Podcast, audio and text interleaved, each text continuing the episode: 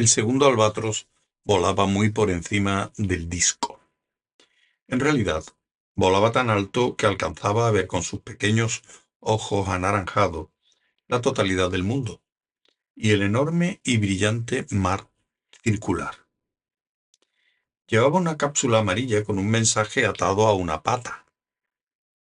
Mucho más abajo, oculto por las nubes, el pájaro que había llevado el primer mensaje al patricio de Ankh-Morpork aleteaba suavemente de vuelta hacia el hogar. Rincewind contempló atónito el pequeño cuadrado de cristal. Allí estaba él, desde luego. Una diminuta figura con todos sus colores, en pie delante de un grupo de vigilantes, todos con las caras congeladas en un rictus aterrado. Un zumbido de terror sin palabras recorrió a los hombres que le rodeaban, cuando se inclinaron sobre su hombro para echar un vistazo. Con una sonrisa, Dos Flores se sacó de la bolsa un puñado de monedas pequeñas, que ahora Rinswind reconocía. Cuartos de Rin. El extranjero guiñó un ojo al mago. Tuve un problema parecido cuando me detuve en las Islas Marrones, dijo. Creen que el iconógrafo les roba un trozo del alma. Es divertido, ¿no? Sí, dijo Rinswind, pero consideraba que estaba perdiendo su parte privilegiada en la conversación. Aunque yo creo que no se me parece demasiado, añadió. Es muy fácil de manejar, dijo Dos Flores, ignorándole. Mira, lo único que tienes que hacer es apretar este botón. El iconógrafo hace el resto. Ahora yo me pondré al lado de Hum y tú sacarás la pintura. Las monedas tranquilizaron la inquietud de los hombres como solo el oro puede hacerlo. Y Rinswind se sorprendió al descubrir, medio minuto más tarde, que tenía en las manos un pequeño retrato en cristal de dos flores. El turista agarraba una gran espada mellada y sonreía como si todos sus sueños se hubieran hecho realidad. Almorzaron en una pequeña casa de comidas, cerca del puente de latón, mientras el equipaje descansaba bajo la mesa.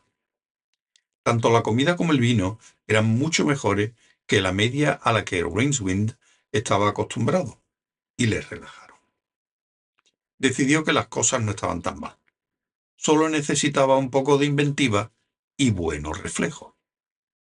Al igual que él, Dos Flores parecía pensativo. Contemplaba reflexivamente su copa de vino. Las peleas de taberna son bastante corrientes por aquí, supongo, dijo. Sí, bastante. Los locales y accesorios resultan dañados a menudo? ah, ya entiendo. ¿Te refieres a los bancos, las mesas y todo eso? Sí, es muy posible. Debe ser terrible para los posaderos. Pues la verdad nunca me había parado a pensarlo. Supongo que será uno de los riesgos del negocio. Dos Flores le miró, pensativo. Quizá podría ayudarles dijo. El riesgo es mi trabajo. Oye, esta comida está un poco grasienta, ¿no? Dijiste que quería probar platos típicos de Morpork, señaló Rinswind. ¿Qué, ¿Qué estabas diciendo del riesgo? Oh, lo sé todo sobre el riesgo. Es mi trabajo. Eso me pareció oír, pero la primera vez tampoco me lo creí. No, no es que me dedique a correr riesgos. Lo más emocionante que me ha sucedido es volcar un frasco de tinta. Yo valoro riesgos, día tras día. ¿Sabes cuáles son las oportunidades de que una casa se incendie en el distrito Triángulo Rojo de Bespelargic? 538 contra una. Lo he calculado, añadió, con cierto tono de orgullo. Para... Rincewind intentó reprimir un eruto. Disculpa, ¿para qué? Se sirvió más vino. Para... Dos flores se detuvo. No sé decirlo en Trump. Siguió. Es más, creo que no tiene traducción a ese idioma. En el mío lo llamamos... pronunció una retaíla de sílabas ininteligibles. ¿Canguros? interpretó Rainswind. Me parece que no te entiendo. ¿A qué te refieres? Bueno, imagina que tienes un barco con un cargamento, con un cargamento de, supongamos, lingotes de oro. Puede que lo hundan las tormentas o lo asalten los piratas. No quieres que sucede, que suceda nada de eso. Así que suscribes una palliza de canguros. Yo calculo las posibilidades de que el cargamento se pierda, basándome en los pronósticos meteorológicos y en los informes sobre piratería de los últimos 20 años. Y le añado un pequeño tanto por ciento. Luego, tú me pagas una cierta cantidad de dinero basada en esas posibilidades y... Y en el tanto por ciento, señaló Rinswind, moviendo solamente un dedo,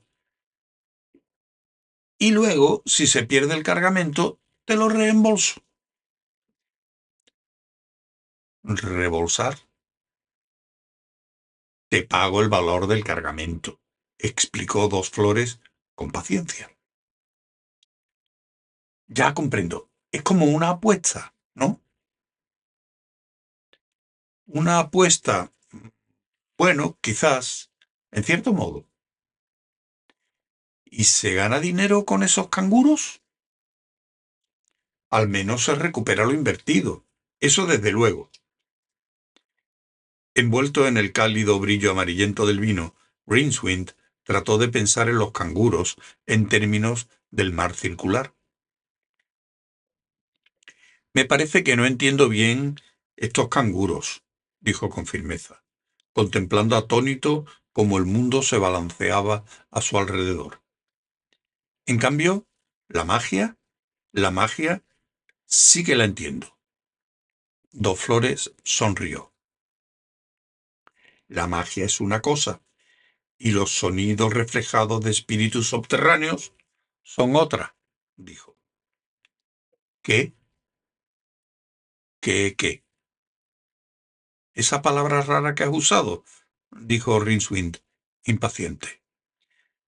¿Sonidos reflejados de espíritus subterráneos? Nunca la había oído.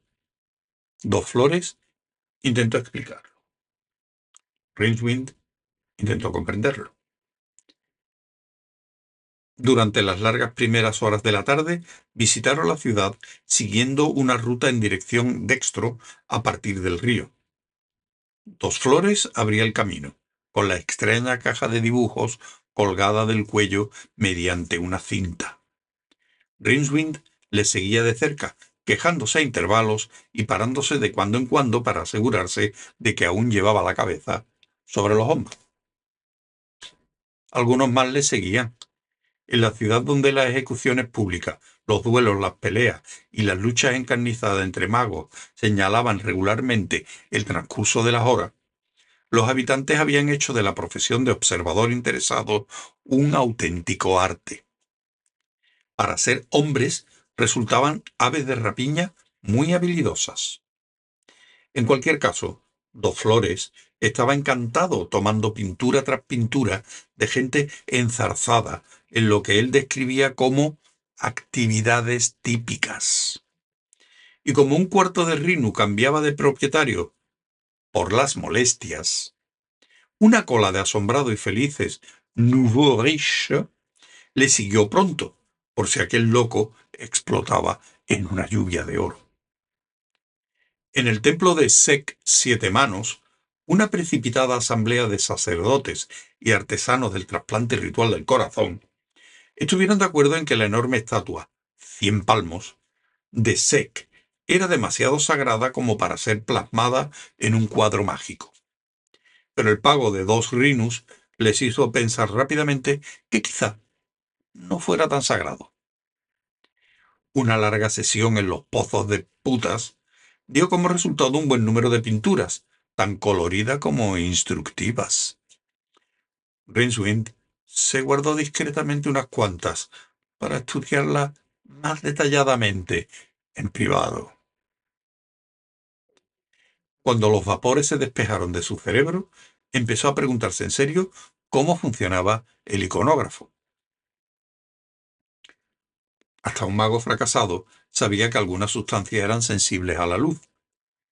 Quizá aquellas placas de cristal estaban tratadas mediante algún proceso arcano que congelaba la luz al atravesarlas. Tenía que ser algo por el estilo. Rincewind sospechaba a menudo que, en alguna parte, tenía que ver algo mejor que la magia, y a menudo sufría decepciones. De cualquier manera, aprovechó todas las oportunidades de manejar él mismo la caja. Dos Flores accedió encantado, pues así el hombrecillo podía salir en sus propias pinturas.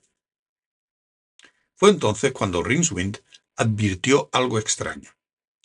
La posesión de la caja confería al que la controlaba una especie de poder.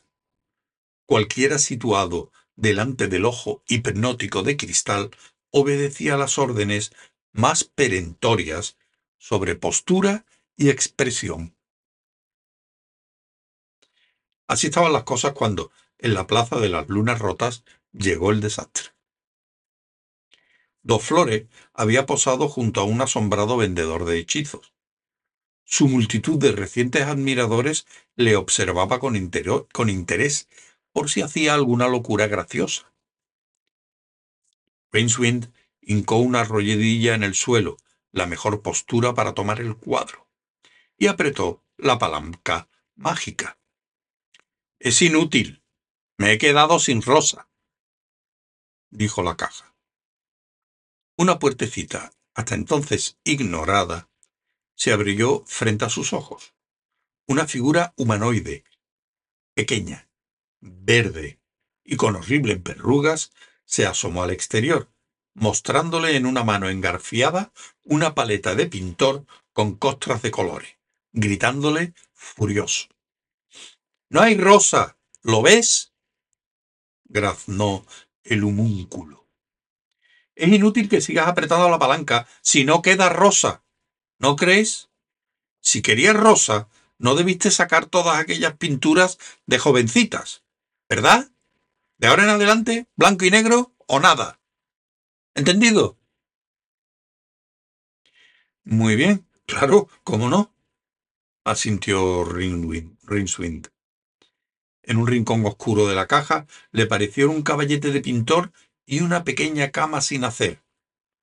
Deseó equivocarse.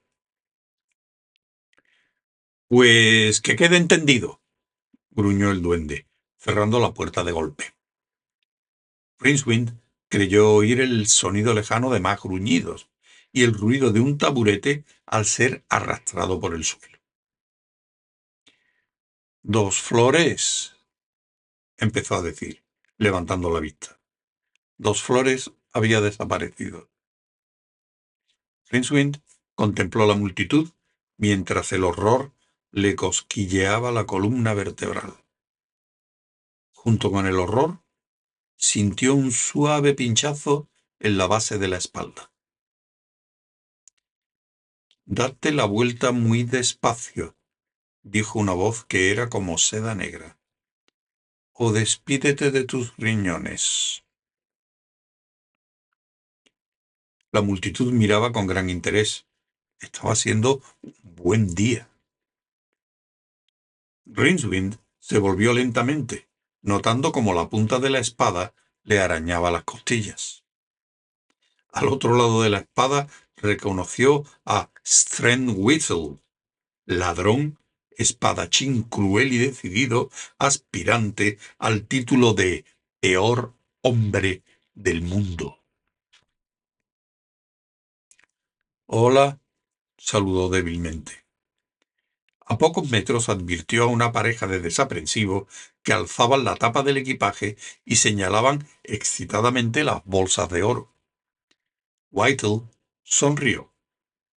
Aquella sonrisa tenía un efecto desagradable al combinarse con la cicatriz que le cruzaba la cara. Yo te conozco, dijo. Eres un mago de tercera. ¿Qué es esa cosa? Rincewind vio que la tapa del equipaje temblaba ligeramente, aunque no había viento, y aún tenía en las manos la caja de cuadros.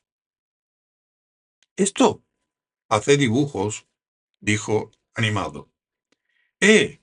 No dejes de sonreír, por favor. Retrocedió rápidamente y enfocó la caja. Por un momento Whittle titubeó. ¿Qué? Exclamó. Perfecto, así, no te muevas, dijo Rincewind. El ladrón se detuvo. Luego rugió y alzó la espada. Sonó un chasquido de madera, seguido por un par de gritos horrísonos. Rincewind no miró a su alrededor por miedo a las cosas terribles que podría ver y para cuando Whittle le buscó de nuevo, ya estaba al otro lado de la plaza y seguía acelerando.